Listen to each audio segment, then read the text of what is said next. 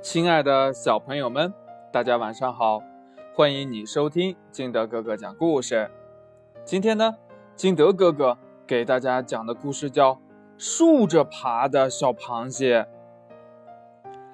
森林里呢，小兔子、乌龟、松鼠等几个小伙伴们在一起讨论谁走路的样子最怪。一阵讨论之后，选定了螃蟹。小乌龟说：“谁也不像他们那样横着走路。”松鼠呢，还像模像样的模仿螃蟹走路，演的小伙伴们一阵大笑。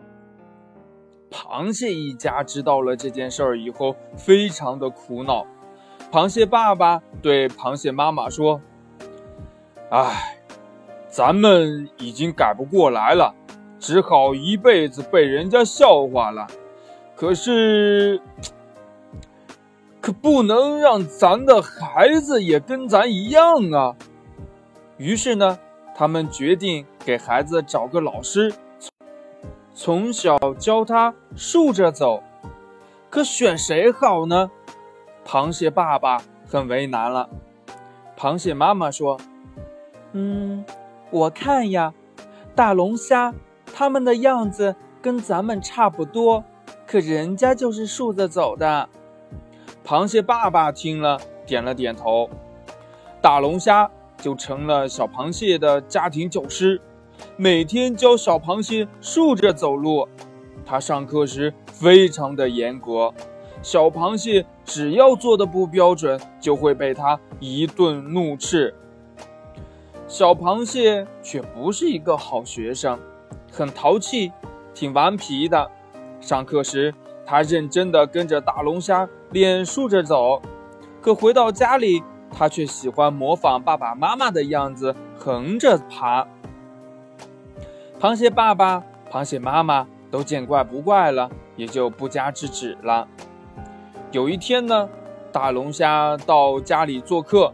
见小螃蟹横着爬，便训斥道：“以后不能再横着爬了，这样下去你会一辈子被人家笑话的。”被老师批评了，小螃蟹战战兢兢的，再也不敢横着爬了。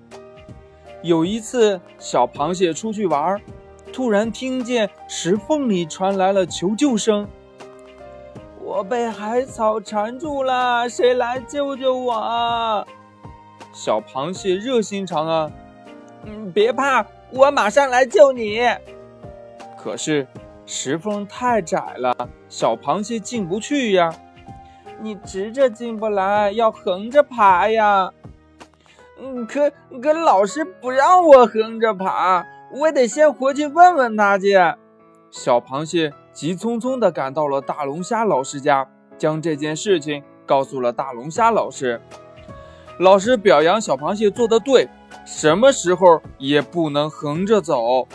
但是他又想知道是谁需要救助啊，于是大龙虾问小螃蟹：“是哪个倒霉的家伙被困住了？”“嗯，那个倒霉的家伙是，是。”是小龙虾，您的孩子。大龙虾听了呆住了，高声斥责小螃蟹：“你这小子，管他横着走还是竖着走呢？救人要紧呀！快去，快去！”故事讲完了，亲爱的小朋友们，你从这个故事当中明白了一个什么道理呢？快把你想到的。通过微信幺八六幺三七二九三六二告诉金德哥哥吧。同样呢，也可以跟你的爸爸妈妈进行讨论一下。喜欢听金德哥哥讲故事的，欢迎你下载喜马拉雅，关注金德哥哥。亲爱的小朋友们，今天的节目就到这里，我们明天见，拜拜。